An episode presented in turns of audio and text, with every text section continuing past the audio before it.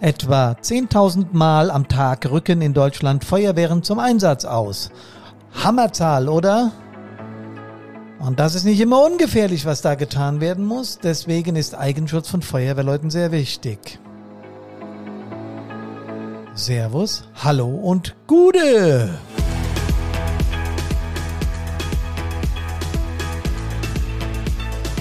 Also Eigenschutz von Feuerwehrleuten, ein Thema, das es gilt zu priorisieren auf allen Ebenen. Und das möchte ich heute diskutieren, nicht nur besprechen. Und wenn ich sage diskutieren, dann habe ich mir natürlich jemand eingeladen. Und da freue ich mich ganz dolle, dass ich jemand ganz Kompetentes gefunden habe, den Christian Buchhold aus Langen. Der ist nämlich nicht nur stellvertretender Stadtbrandinspektor in dieser riesengroßen Feuerwehr, sondern er ist auch Autor, Verleger und Verfasser von ganz vielen Scripts zu genau diesem Thema. Servus, Christian. Hallo, Gude. Hermann, grüß dich. Gude ist gut, daran merkt man schon, dass der Christian aus Hessen ist. Genauer gesagt ist er aus Langen, aber das kann er uns ja selbst erzählen. Christian, äh, wir beide kennen uns von der Zusammenarbeit äh, bei einem Feuerwehrfachverlag, kann man ruhig sagen, bei Ecomed. Mhm. Und äh, erzähl uns doch mal, was du machst und warum du in der Feuerwehr bist und wie das alles so entstanden ist oder wer du überhaupt bist. Komm, erzähl einfach mal. Ich fange einfach mal zu, an zu erzählen. 34 Jahre jung, ja, das, äh, da, das kommt immer aus der Warte aus an, ob man jetzt jung oder alt sagt. Ich sage jung, ich muss mir überlegen, wie alt ich bin. Das ist echt problematisch. ähm, und äh, ja, Christian Buchholz aus Langen, ganz genau. Ähm, ich bin grundsätzlich so ein, so ein typischer Hybrid-Feuerwehrmann, würde ich sagen. Ähm, denn ich bin äh, zum einen ehrenamtlich bei der Feuerwehr, das schon immer irgendwie, ja, und äh, zum anderen mache ich das aber auch hauptberuflich mhm. und äh, kenne somit beide Seiten, kenne auch die, die Vor- und Nachteile beider Seiten und genieße aber auch äh, beide Seiten, bin ich auch ganz ehrlich. Ähm, mhm. Bin ähm, ja ursprünglich äh, schon seit ich in der Jugendfeuerwehr war, und das hast du wahrscheinlich in dem Podcast auch schon tausendmal gehört, ähm, in der Feuerwehr geblieben ähm, und äh, in die Einsatzabteilung übergetreten, habe dort sozusagen meine, meine ehrenamtliche Karriere äh, hier in, in Langen gemacht und bin äh, mittlerweile der stellvertretende Stadtbrandinspektor. Zusammen mit Frank Stöcker bilden wir sozusagen die äh, Führungsspitze hier in Langen. Und äh, ja, ich bin ähm, hier in Langen, äh, aber auch hauptberuflich tätig. Ich war vorher ähm, bei der Berufsfeuerwehr in Frankfurt, bin dann äh, von Frankfurt nach Langen gewechselt und ähm, kann somit jetzt, äh, und das ist, glaube ich, ganz, ganz wichtig, kann das die ehrenamtliche Sparte mit der hauptberuflichen Sparte einfach optimal verknüpfen, weil ich halt einfach im Tagdienst hier ähm, tätig bin. Ich habe ähm, ein eigenes äh, Einsatzgebiet hier im Innendienst, ähm, bin für die Einsatzplanung, Einsatzorganisation, das ganze operative Geschäft verantwortlich mhm. und ähm, kann natürlich dann echt aktiv damit gestalten. Also wie gesagt, der Hybridfeuerwehrmann ähm, und äh, aber ansonsten ähm, ja äh, jetzt, äh, ich sage jetzt mal ähm, nichts, nichts Außergewöhnliches, äh, was jetzt hier auf die Feuerwehr bezogen wäre. Ja, cool. Also äh, im Prinzip bist du aber schon sehr, sehr, sehr lange dabei. Du sagst aus der Jugendfeuerwehr kommend. Das ja. heißt, wie bist du denn in Berührung mit Feuerwehr gekommen? Das würde mich äh, interessieren das, das, das Thema Feuerwehr ist vermutlich so eine Art Gendefekt. Ähm, mein, mein, mein Vater, äh, also mein, mein, Vater, mein Papa, mein Vater, ähm, der äh, ist ähm, auch, äh, ja, hat gleichermaßen gestartet, ist auch bei der Freiwilligen Feuerwehr in, in Langen gewesen und ist dann 1980 zur Berufsfeuerwehr gegangen nach Frankfurt. Und ähm, somit hatte ich äh, ich sage das Glück, ähm, viele, viele Stunden in meiner Kindheit ähm, auf der Feuer- und Rettungswache 4 damals in Bockenheim zu verbringen. Und äh, ah.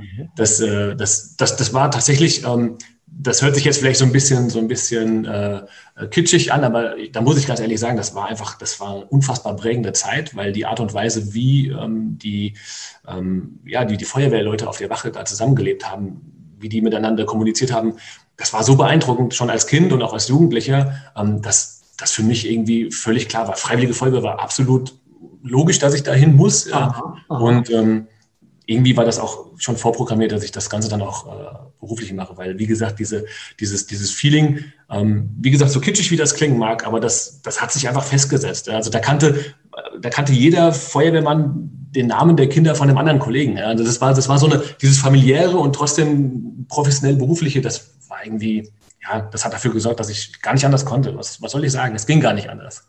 Faszinierend, oder?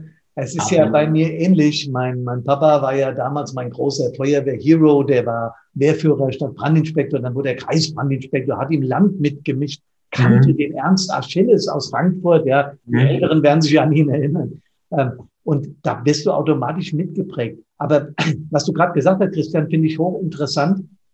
Dieses familiäre, dieses mit auf der Wache. Ja. Ähm, hast du das als kleiner Bub schon erlebt, so als, ja. als ganz junger Kerl? Was war das für ein Gefühl von Familie oder wie beschreibst du das? Das war, also du bist tatsächlich, ähm, wir haben relativ weit weg gewohnt zu dem damaligen Zeitpunkt. Also wir haben da mal ein kurzes Intermezzo auf dem Dorf eingelegt. Mhm. Als, als, urbaner Mensch war das jetzt nicht so der Knaller, aber war in Ordnung für die Kindheit. Und ähm, das heißt, wenn wir meinen Vater besucht haben, dann sind wir meistens mit meinem Vater morgens zum Dienst gefahren. Also dann habe ich morgens um fünf im Auto gesessen, bin mit dem Richtung, Richtung Frankfurt gegondelt und dann äh, bist du mit in die Feuerwache reingekommen. Das war damals noch ein ganz anderer Flair. Also da gab es äh, da gab's noch Holzküchen ja, in, den, in den Feuerwachen, also nicht so Elefstallmäßig, sondern das war tatsächlich sehr wohnlich alles noch. Und ähm, du hast dann mit den, mit den äh, Jungs und ich glaube, damals gab es auch schon auch schon eine Frau in der Wachabteilung, ja, gab es. Ähm, hast du dann mit den Jungs und Mädels äh, in, in, der Wache gesessen, in der Küche, wo sich morgens einfach jeder und alles getroffen hat vor dem Dienstantritt. Ah. Und die haben da über weiß Gott was alles erzählt, den Kaffee getrunken. Also das war so eine Stimmung, die konntest du einfach nur aufsaugen. Ja? Und wenn du dann, wie gesagt, noch so ein bisschen ähm, so ja, fetischistisch veranlagt bist wie ich ne, in Bezug auf die Feuerwehr, dann hast du das halt einfach aufgesagt. Und das war, das war klasse. Es hat keiner irgendwie blöd geguckt oder, oder App geguckt, weil du da saßt. Oder das war halt einfach, du warst ja Christian, jeder kannte dich. Ne? Ich kannte den Großteil der, der Wachmannschaft und ähm, ja. man hat halt eben auch privat einfach auch viel Kontakt mit den Leuten untereinander. Und das war, das war schon, das war schon eine, eine coole Zeit, definitiv. Ja. Ähm, übrigens äh, von der Frau, von der du gerade sprachst bei der BF Frankfurt, ich weiß sogar, wer das war, ich sage jetzt keinen Namen, aber äh, die hat damals auch, äh, die war hier aus meinen Taunuskreisen, hat sehr starken äh, Kontakt auch zu meinem Vater gehabt.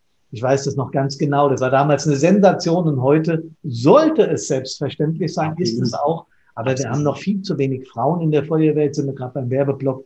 Also, äh, ich glaube, 12 Prozent oder sowas. Da müssen wir noch was tun. Christian, äh, mir ist völlig klar, dass du Feuerwehr in der DNA hast. Also im Prinzip mit der Muttermilch und mit dem Vatergen aufgesaugt. Ja, super.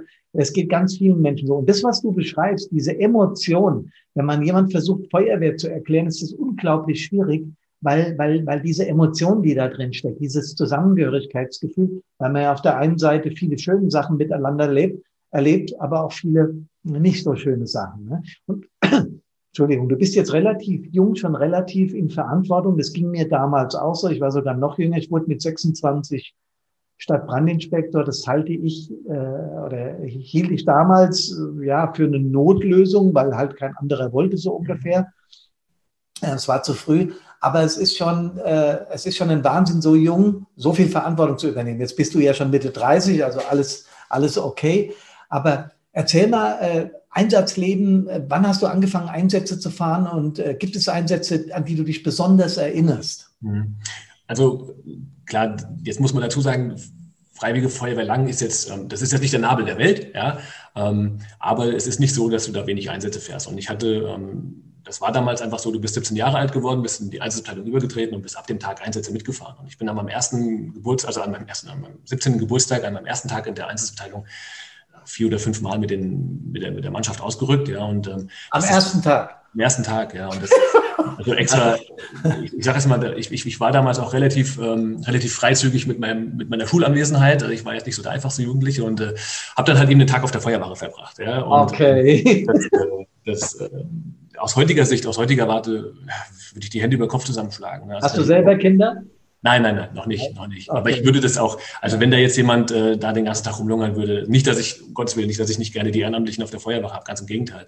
Aber ähm, wenn ich da merken würde, ja, Moment mal, was machst du hier eigentlich müsstest du nicht in der Schule sein, würde ich tatsächlich, glaube ich, heute anders reagieren. Aber das war damals halt einfach okay. auch ähm, noch ein bisschen, das war 2003, da war das einfach auch noch ein bisschen einfacher, ein bisschen, ein bisschen einfacher. Ja, das stimmt. Ähm, und von dem Einsatzgeschehen her ist es so, ähm, du hast natürlich, du hast natürlich, ich sag mal, viele alte Kriegsgeschichten, ne, die man jetzt erzählen kann, ne, die, die dicken Klopper, die lustigen Einsätze, ähm, wo du dich tatsächlich auch, ähm, wo wir uns auch auf der Wache immer wieder gerne ähm, reinreden. Und du merkst ja, ich rede gerne. Ja, also ich, ich könnte, äh, ich könnte da jetzt vielleicht, wahrscheinlich. Vielleicht kannst du einen ganz kleinen Tick langsamer sprechen, Leute, dann kommt das im Podcast noch besser rüber. Ist nicht böse gemeint, aber ich merke, du bist genau wie ich, sehr schnell und sehr impulsiv. Ja äh, wenn das möglich ist, Christian. Ja, und welcher Einsatz ist dir besonders in Erinnerung geblieben? Ich bin ganz ehrlich, ähm, die, die Einsätze, die mir persönlich so am, am meisten im Gedächtnis bleiben, sind tatsächlich eher die kleinen Einsätze. Das sind die Einsätze, ähm, bei denen du ähm, in, in Wohnungen kommst, wo, wo, wo Menschen sitzen, die einfach ähm, ihrer Würde beraubt wurden, weil sie selbst nicht mehr können. Also weil sie selbst ihre Würde nicht mehr erhalten können, weil sie sich selbst nicht mehr versorgen können, weil sie selbst nicht mehr aufräumen können, ähm, die das Jahrzehnte für sich und andere gemacht haben. Ne? Alte, alte Menschen, die halt einfach alleine dann in den Wohnungen sitzen, wo du dann da reinkommst und dich fragst, wo ist der Rest der Familie? Ne? Oder warum kümmert sich äh, verdammt doch mal niemand um die Leute. Ne? Und ja. ähm, das passt nicht in mein Weltbild, da bin ich ganz ehrlich. Also ich bin ein extrem familiärer Mensch und ähm, die, ähm, also ich würde niemals Schmutz auf den Namen meiner Familie liegen lassen. Ja? Und für mhm. mich ist es einfach völlig klar, dass man sich bis und zwar wirklich bis zum bitteren Ende ähm, gegenseitig versorgt und, und umeinander kümmert. Und deswegen ist es für mich einfach nicht nachvollziehbar, dass es, äh, dass viele Menschen mittlerweile, gerade hier in der urbanen Umgebung, ist das echt äh, heftig teilweise, dass diese Menschen dann da alleine in der Wohnung sitzen und einfach total glücklich sind, dass mal jemand um die Ecke kommt, der ein bisschen Empathie zeigt, ja. Ähm, und äh, wenn es halt eben der Feuerwehrmann ist, ja, der äh, vorbeikommt, weil das Essen angebrannt war oder mhm. ja, weil die Tür geöffnet werden musste für den Rettungsdienst. Ähm, das sind tatsächlich so die Einsätze, die für mich am, am schwersten zu verdauen sind, weil es einfach nicht in mein Weltbild passt. Ja, da bin ich ganz ehrlich. Also das ist, ähm, diese, diese Kleinigkeiten sind tatsächlich am schwierigsten.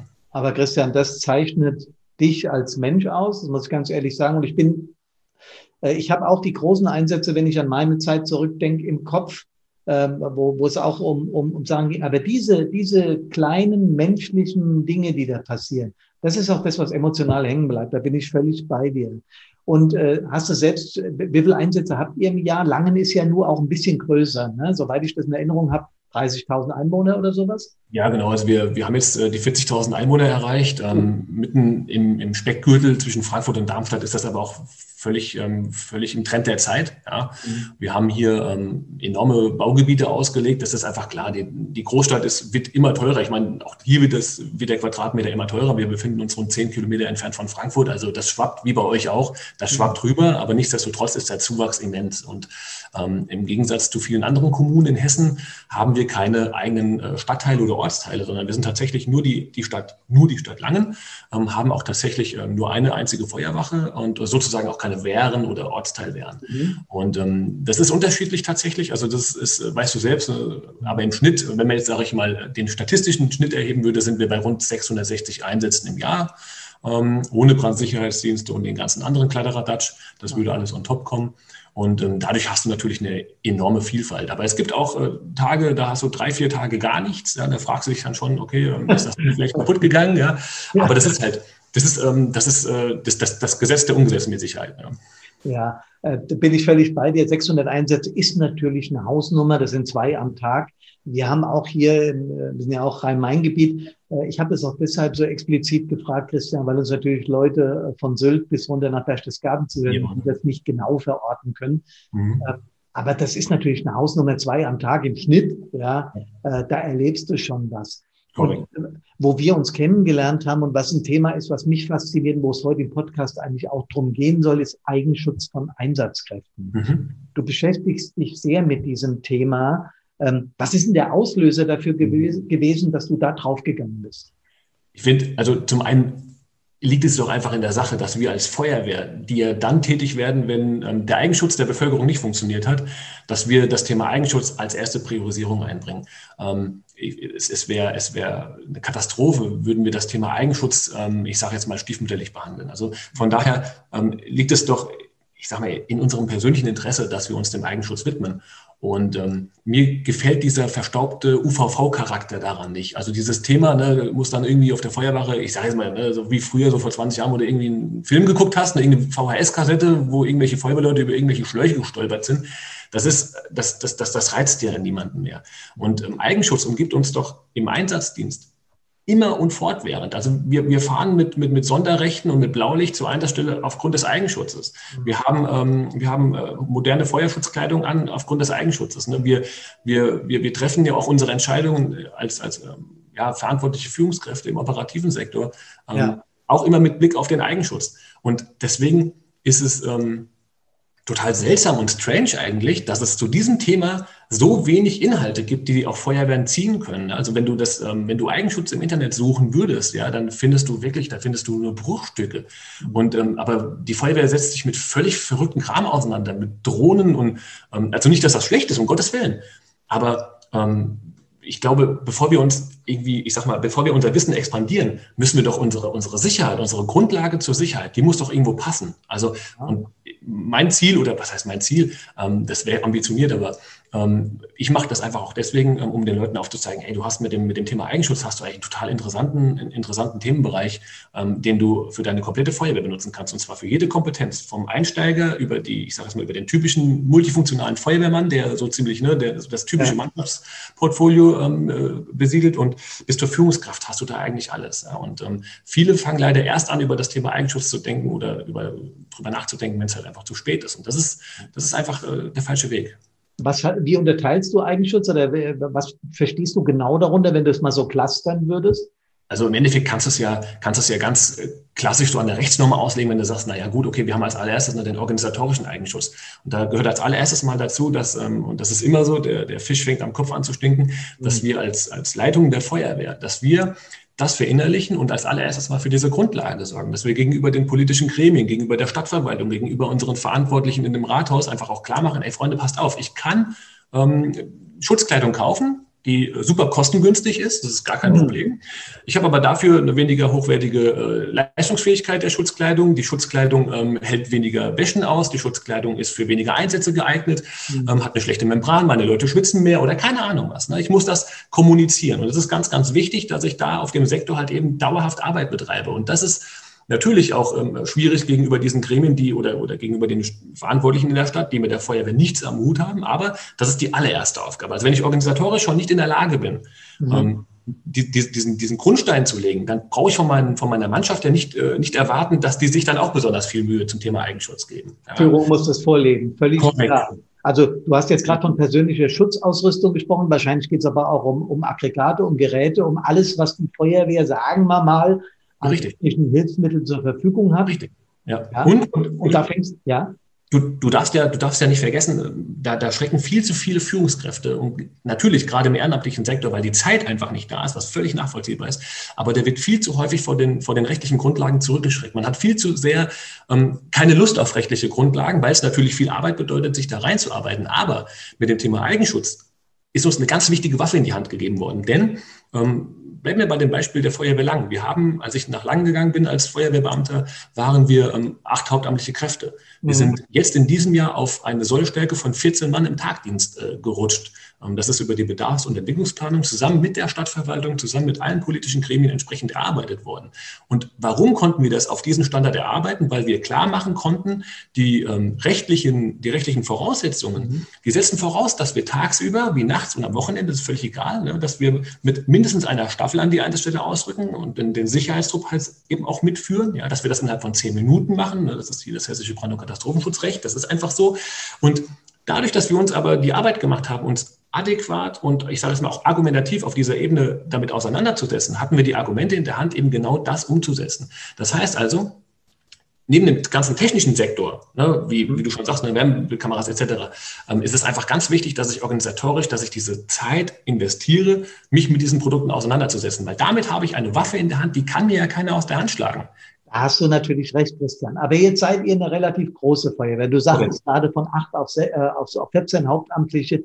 Das kann sich natürlich die kleinere, Korrekt. genauso wichtige Ortsfeuerwehr ja, schwieriger leisten. Ja? Genau, ja? Und mein Eindruck ist trotzdem, ich habe gerade ein Webinar darüber gemacht, dass die Zahlen freiwilliger Feuerwehren von 28.000 in 20 Jahren auf 22.000 zurückgegangen ist. Mhm. Und die Anzahl der freiwilligen Kameraden von 1, so viel Millionen auf 997.000. Ja. Das heißt, wir haben 10 Prozent Einsatzkräfte in den letzten 20 Jahren und 20 Prozent an freiwilligen Feuerwehren verloren. Ja. Da legen sich Feuerwehren zusammen und sagen, ey, dann haben wir wieder eine bessere Sollstärke ja. oder es geben welche auf. Das ist eine Entwicklung, die stört mich, wenn ich ehrlich bin. Absolut. Ich will den freiwilligen Gedanken hochhalten. Absolut. Wie viele Freiwillige habt ihr in Langen? Wir sind äh, über 110 freiwillige Feuerwehrleute. Ah, ja. ähm, da kommen wir der Sache schon näher. Das heißt, genau. du hast tagsüber hast du eine, eine, eine Gruppe und äh, eventuell noch eine Staffel verfügbar oder, oder zwei Staffeln und einen Druck, je nachdem, was ausrückt.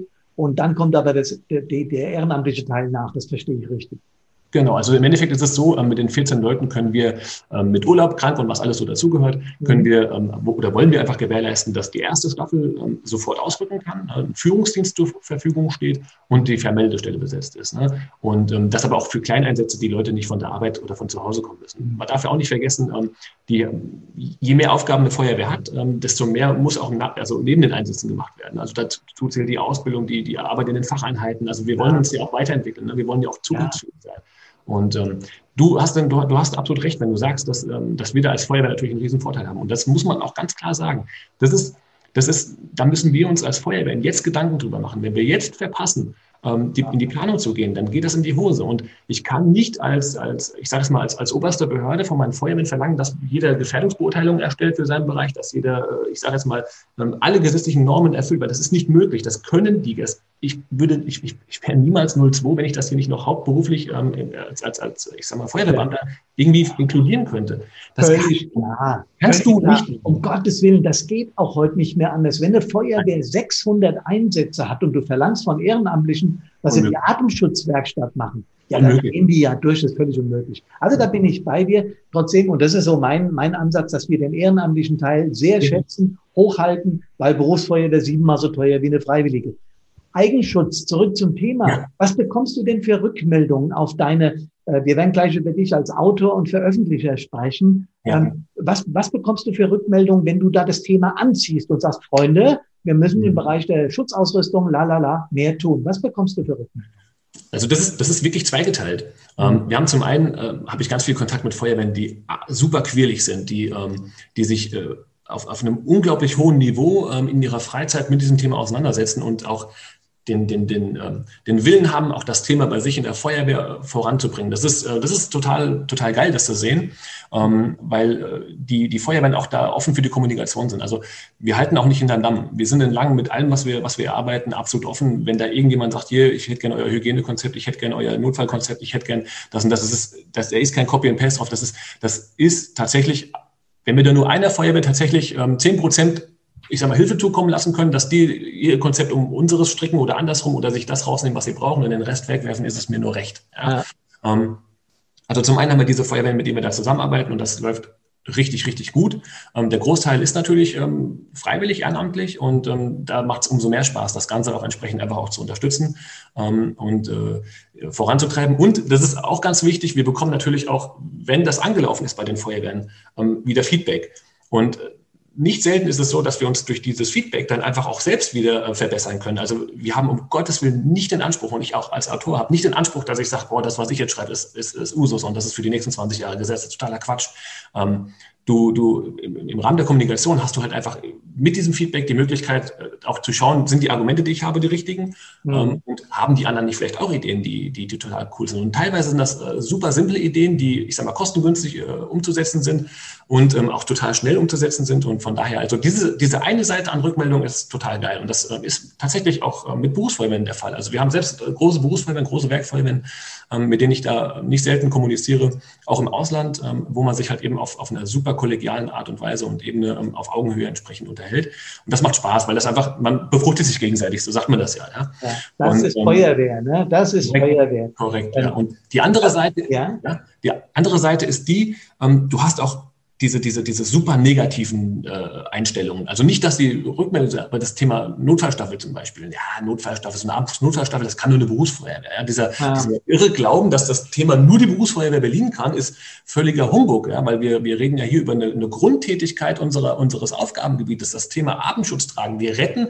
oder die Feuerwehr ist dafür da, oder unter anderem dafür da, dass wir ähm, hilflose Personen aus Brandobjekten retten. So, ähm, jede Feuerwehr muss Sicherheitstrupps stellen. Und die Feuerwehrdienstvorschrift 7 spricht eine klare Sprache, dass wir je nach Risiko die Stärke des Sicherheitstrupps erhöhen müssen. Mhm. So, und ähm, jetzt unterhältst du dich mit, mit einem Verantwortlichen bei der Feuerwehr und sagst ihm, ne, also hier, das klappt in Lang total gut und ich, die Amputznotfallstaffel Lang, also jetzt bin ich mal ganz arrogant ähm, und behaupte, die ähm, kann das Niveau einer jeden Berufsfeuerwehr ähm, abdecken.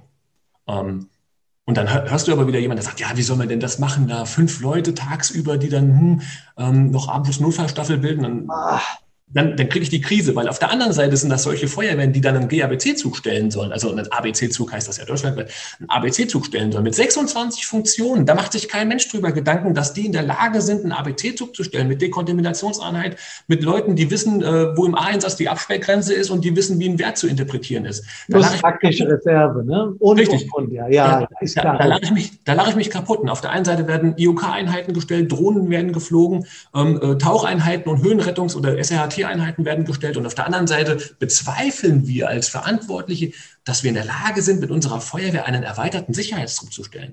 Und das passt irgendwie nicht zusammen. Also da muss noch ein bisschen Arbeit investiert werden, bin ich ganz ehrlich. Siehst du, Christian, und wenn du davon erzählst, ich halte das für fahrlässig, wenn das nicht passiert, zum Teil für grob fahrlässig.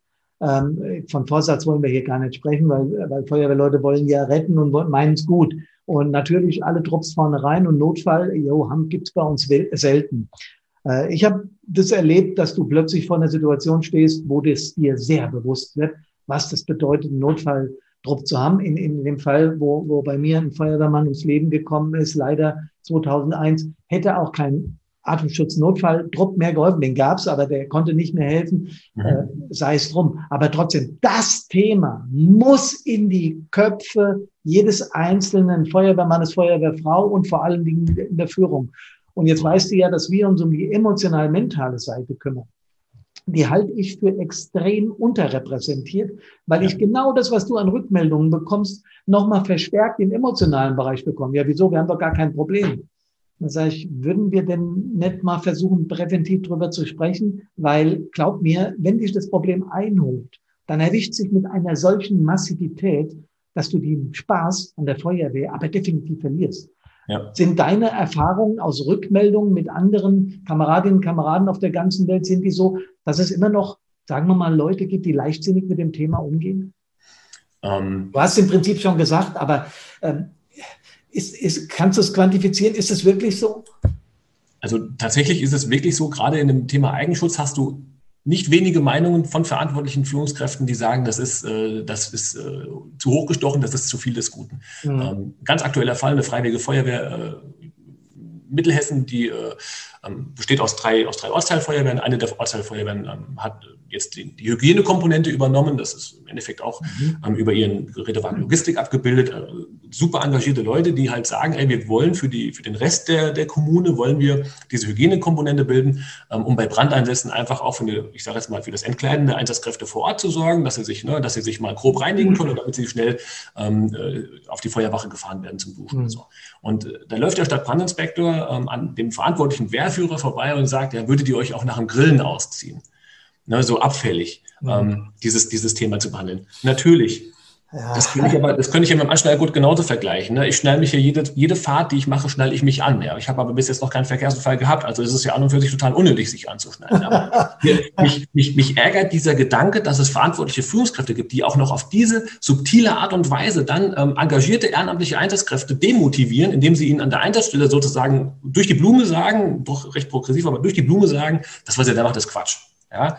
Ähm, und das, also da braucht man sich nicht wundern, wenn die Leute erstens sagen, na gut, ganz ehrlich, leck mich mal am, ne, leck mich mal am Arsch, ich komme nicht mehr zu den Einsätzen, weil wird eh blöd angemacht. Ja? Und zum anderen, zum anderen ist es doch auch wichtig, selbst bei, ich sage jetzt mal, das, man braucht mal Fingerspitzengefühl, ähm, aber selbst äh, so, sobald sich der Bedarf abbildet, dass ich halt einfach diesen Prozess durchführe. Weil Leichtsinn ist, liegt in unserer Natur. Ne? Leichtsinn liegt in der Natur. Wenn ich aber durch Standards ähm, Folgen da, ich sag mal, negieren kann, dann ist das kein Problem. Ne? Wenn ich zu einer Brandmeldeanlage fahre, wo ich jetzt schon 100 Mal war und fahre mit der Einstellung dahin, naja gut, da wird eh nichts sein. Ich lege einen 100-Euro-Schein auf den Tisch, dass ich eine halbe Stunde wieder auf der Wache bin. Ähm, dann kann ich leichtsinnig zu dieser Einsatzstelle fahren. Wenn ich vor Ort feststelle, dass es dort wirklich brennt, ist das nicht schlimm, dass ich leichtsinnig war, wenn ich alle Standards eingehalten habe. Ne? Wenn der Löschzug rollt anstatt nur ein Löschfahrzeug, wenn der Angriffstrupp äh, sich, sage ich mal, auf, die, auf den Einsatz vorbereitet hat, wenn die Kurzprüfung durchgeführt ist, wenn die alles dabei haben, ne? wenn die Erkundungsphase entsprechend so standardisiert abläuft, wie sie ablaufen soll, mhm. dann ist es gar nicht schlimm, dass ich auf der Fahrt leichtsinnig war. Also leichtsinnig in Form von, naja, der wird schon ja. nichts sein. Wenn meine Standards das in dem Moment, wo ich feststelle, die Lage hat sich bestätigt, auffangen, ist Leichtsinn, hat er keine Folgen. Aber wenn ich halt eben als Führungskraft nicht in der Lage bin, meine, meine Mannschaft derart zu unterstützen und zu sagen, ey, das, was ihr da macht, ist total cool und ja, wir müssen jetzt auch mal ein bisschen üben und dann muss man vielleicht auch mal bei einem, ich sage es mal, bei einem Kleinbrand den, den Prozess durchführen, damit das mal jeder gesehen hat, etc., Also das muss ich doch, ich muss das doch fördern. Ich verstehe nicht, warum es da immer noch Einsatzkräfte oder Führungskräfte gibt, die das dann auch noch aktiv, ähm, ich sage jetzt mal, ja, negieren. Das ist doch Quatsch. Siehst du, Christian, deswegen bin ich auf der mental-emotionalen Seite gelandet. Ich äh, bin ja Heilpraktiker für Psychotherapie und äh, meine Geschäftspartnerin, die Karina, ist ausgebildete Life-Coachin, also zertifizierte Coachin. Wir haben das genau aus dem Grund gemacht, weil das, was du schilderst, spüre ich im mentalen Sektor, im emotionalen Sektor noch mhm. viel mehr. Weil die mhm. Leute sagen, ja, irgendwie betrifft es mich nicht. Ja? Mhm. Eine Zeit lang nicht, aber du kannst es nicht deckeln auf Dauer. Nein. Und genauso kannst du Sicherheit nicht auf Dauer ignorieren. Aber meine Erfahrung ist, wir müssen kommunizieren, wir müssen reden. Ja, deswegen bist du Autor, glaube ich, und auch äh, Verleger oder Rausgeber oder ja, mhm. ja. Äh, was machst du da oder was hast du schon da von dir äh, äh, preisgegeben? Bist du nur bei einem Verlag oder bist du bei mehreren? Wie ist das?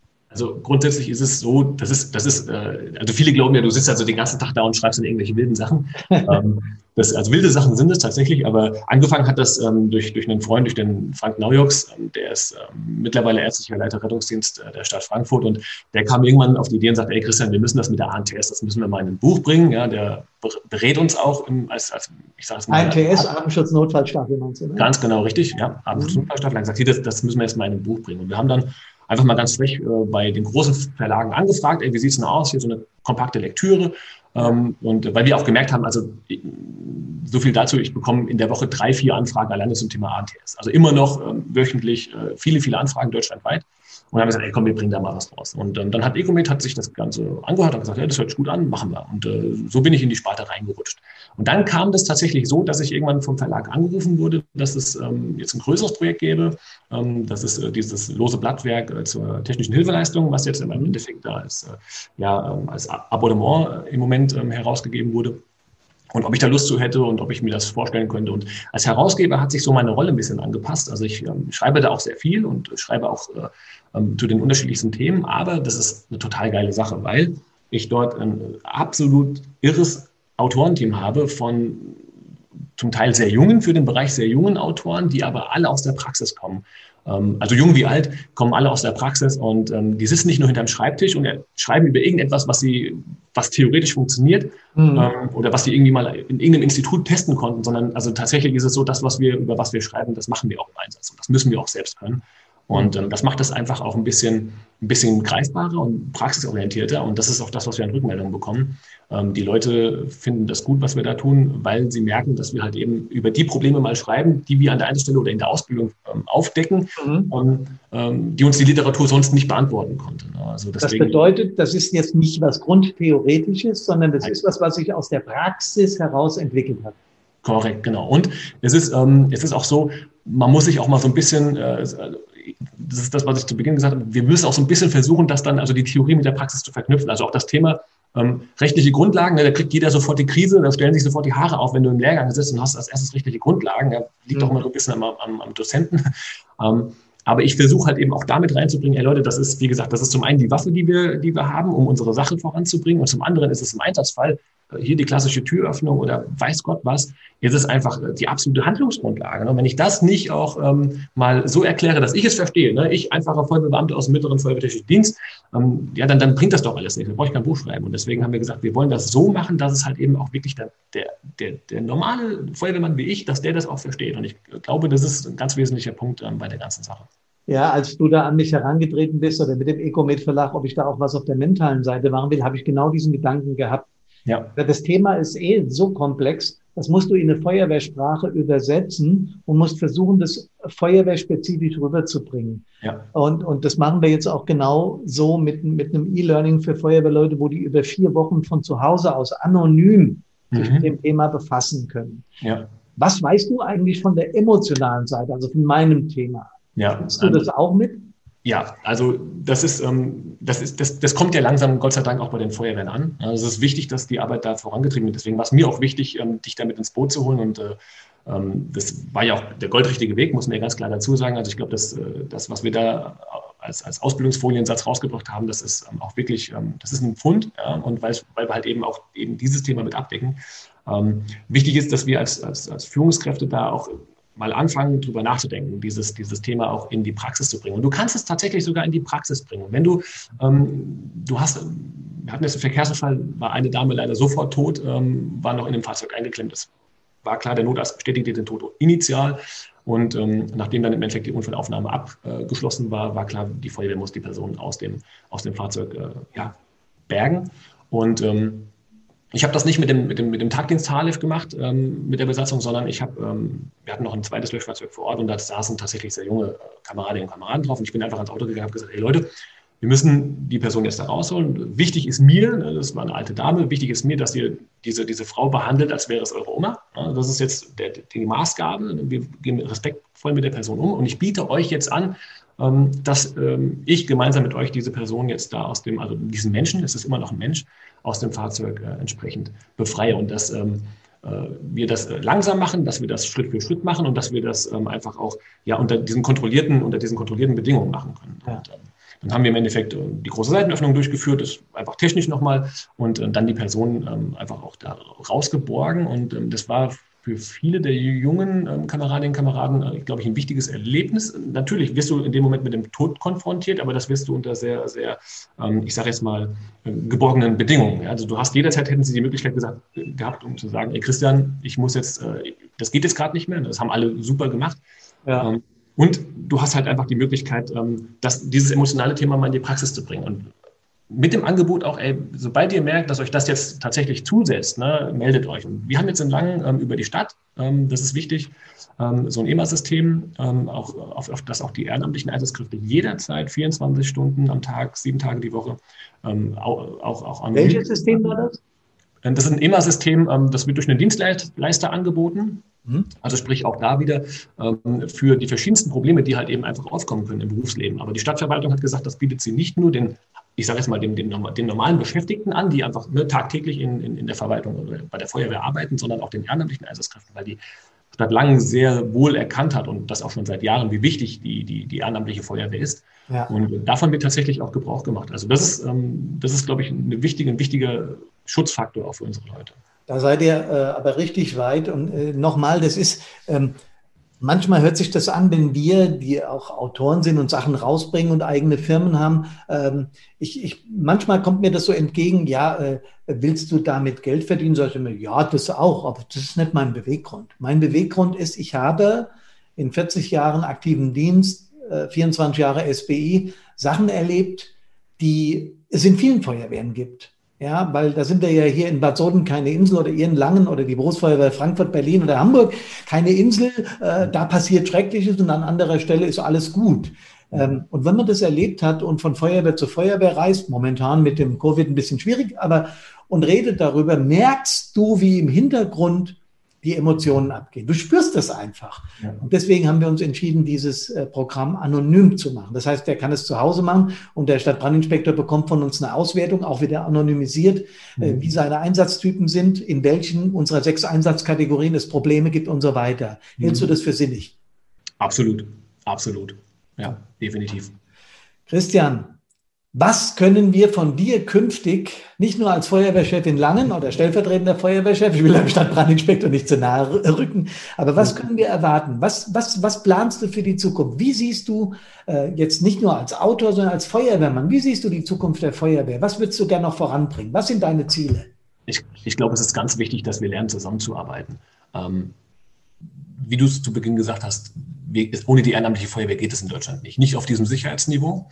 Und ähm, es ist ganz wichtig, dass äh, verstanden wird, dass die, das ehrenamtlich oder ehrenamtliche Feuerwehr nichts Schlechteres ist als, als eine hauptberufliche Feuerwehr. Das ist oftmals sogar genau, dass das Gegenteil eintritt. Das, äh, das, das muss man immer wieder mal betonen.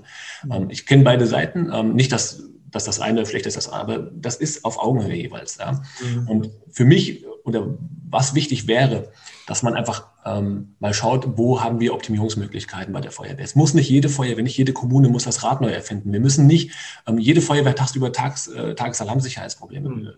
Selbst Berufsfeuerwehren kommen damit unter ins Schwimmen. Und ähm, man muss einfach lernen, dass man hier die, die Stadtgrenzen mal ein bisschen, ein bisschen niedriger baut und dass man einfach anfängt, in dem Sektor zusammenzuarbeiten. Und das ist in der Theorie, also ob das jetzt Gefährdungsbeurteilungen sind, ob das, ähm, ich sage mal, im, im Bereich der, des, der Servicearbeiten, ob das die Amtsschutzwerkstatt ist oder was auch immer, ähm, oder ob das der operative Sektor ist. Wir müssen lernen, ähm, miteinander zu arbeiten und dieses typische, äh, meine Feuerwehr ist die beste und äh, die andere Feuerwehr hat ein neues Auto und das ist voll doof, weil das ist ja von der anderen Feuerwehr. Das muss einfach aufhören. Ne? Also wir, wir müssen da tatsächlich einfach jetzt mal lernen, nicht jede Feuerwehr braucht diesen immensen technischen Pool, den sie vorhält. Das ist nicht für jede Feuerwehr erforderlich. Ähm, vielmehr müssen wir einfach schauen, dass wir die Ausbildung der, der Einsatzkräfte fokussieren, dass hier ein bisschen was passiert wenn die Aufgaben der Feuerwehr wachsen, ähm, dann ähm, ist es einseitig zu verlangen, dass sich nur die Einsatzkräfte daran, äh, dass die Einsatzkräfte sich daran weiterentwickeln, sondern ich als, als Feuerwehr muss da auch ähm, Mechanismen einbringen. Und kurzum, ich brauche jetzt nicht verlangen von meinen Einsatzkräften, dass die alles, was die hier in Langen können sollen, dass sie das montagsabends oder, oder mittwochsabends oder sowas in zwei Stunden lernen nach der Arbeit, nachdem die zehn Stunden alle bereits auf der Arbeit Vollgas gegeben haben, neben ihrem Privatleben. Also hier muss sich der komplette Sektor Freiwillige Feuerwehr, wenn wir das erhalten wollen, ähm, und das, das, das Niveau an die Aufgaben anpassen wollen, dann müssen wir auch äh, in, im Rahmen der Gesetzgebung einfach zusehen, dass wir äh, Mechanismen schaffen, dass unsere ehrenamtlichen Einsatzkräfte das auch können und dass sie auch die Möglichkeit dazu bekommen. Und ähm, Covid wird uns tatsächlich, das wird uns, ähm, wird uns Jahre zurückwerfen, da bin ich fest von überzeugt, weil auf den Kreisebenen im Moment keine Ausbildung stattfindet, aber man hält an diesen uralten, völlig verstaubten Strukturen fest, dass ähm, ein Abfluggeräteträgerlehrgang oder ein Funklehrgang, dass der nur auf Kreisebene stattfinden kann. Das ist Idiot das ist Idiotie, wenn ich ehrlich sein darf, weil ähm, hier geht es um grundlegende Sachverhalte. Also man traut uns auf der einen Seite zu, dass wir hier eine F3-Lage abarbeiten können, ne, dass, wir, dass wir dazu in der Lage sind. Und auf der anderen Seite kann ich aber keine jungen Feuerwehrleute im Umgang mit der tragbaren Leiter ausbilden. Das ergibt keinen Sinn. Und dieses, dieses zentrale Ausbildungssystem muss sich insbesondere in diesen, ich sage jetzt mal Mannschaftslehrgängen, muss sich das anpassen. Also man muss uns auch die Möglichkeit bieten, dass wir unsere Leute qualifiziert weiterentwickeln dürfen, ohne dass halt eben irgendjemand mit einer goldenen Kordel auf der Mütze Spitze über den Hof stolziert und sagt, das war gut und das war nicht gut, sondern wir reden ja hier um haptische Aufgabe, um ganz einfaches Handwerk. Und ähm, das traut man dem Gesellen auch draußen oder dem, dem, dem Meister auch draußen im Handwerk zu oder in der Küche oder weiß Gott wo in der Industrie, dass ich das irgendjemand beibringe. Warum soll die Feuerwehr sich nicht auch daran orientieren können? Und ich glaube, da müssen wir zusammenarbeiten. Da muss, da muss der Verband langsam mal merken, ähm, dass äh, die Feuerwehren tatsächlich auch in der Lage sind, sich da eigenständig ein bisschen weiterzuentwickeln. Und wir müssen einfach flexibler werden. Wenn wir, wenn wir jetzt nicht flexibler werden mit der Feuerwehrwelt, dann verpassen wir den Anschluss. Und dann werden uns mehr Leute abhauen, weil sie einfach überfordert sein werden, weil sie es nicht mehr packen, ihre ganzen Pflichtveranstaltungen irgendwann abends oder am Wochenende zu besuchen. Und ähm, deswegen ist es, glaube ich, wichtig, dass wir hier ähm, einfach auch äh, ja, von oben herab mal so langsam aber sicher feststellen, ey, Freiwillige Feuerwehr ist wichtig, es ist das A und O unserer Sicherheitsinfrastruktur, aber wir müssen jetzt auch die Möglichkeiten schaffen, dass diese Leute sich da entsprechend weiterentwickeln können. Das war schon fast ein richtig cooles Stichwort. Du hast mir auch, sagen wir mal, drei Viertel meiner Fragen einfach schon von selbst beantwortet. Christian, das zeichnet dein Engagement und äh, deine Initiativkraft aus. Das spürt man auch, wenn man mit dir spricht. Ich habe gerade ein Webinar gehabt, wo ich auch mit Menschen über Großschadenslage Personal, also äh, müssen wir uns auf Pflichtfeuerwehren einstellen, diskutiert habe wir haben zwölf Pflichtfeuerwehren in Deutschland. Ähm, ich habe auch gelernt in dem Prozess, dass das nicht immer schlecht ist, weil wenn jemand über die Pflichtfeuerwehr reinricht und dann begeistert ist und freiwilliger Feuerwehrmann wird, ist das toll. Aber ich habe Sorge und da bin ich völlig bei dir.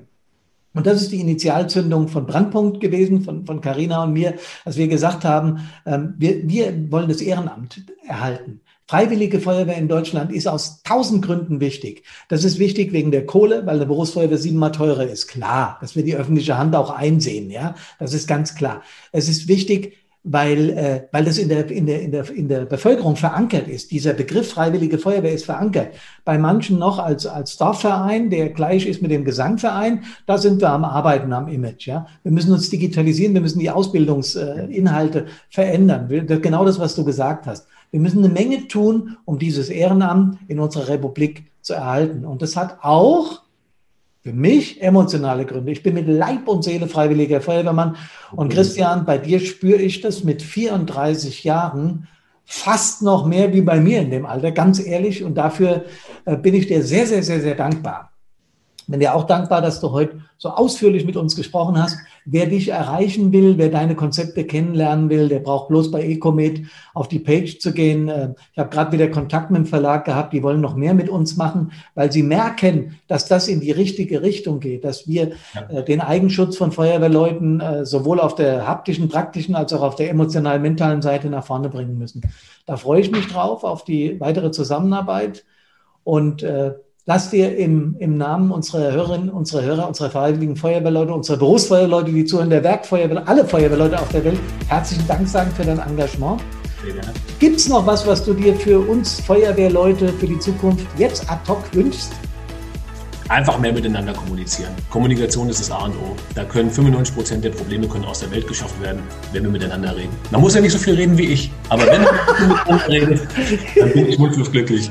Ja, da sind wir uns auch sehr ähnlich, aber ich habe trotzdem einen Riesenspaß mit dir gehabt. Christian, vielen herzlichen Dank. Alles Gute für die Feuerwehr Lang und für dich persönlich und kommt gesund aus allen Einsätzen wieder zurück. Ihr auch. Danke.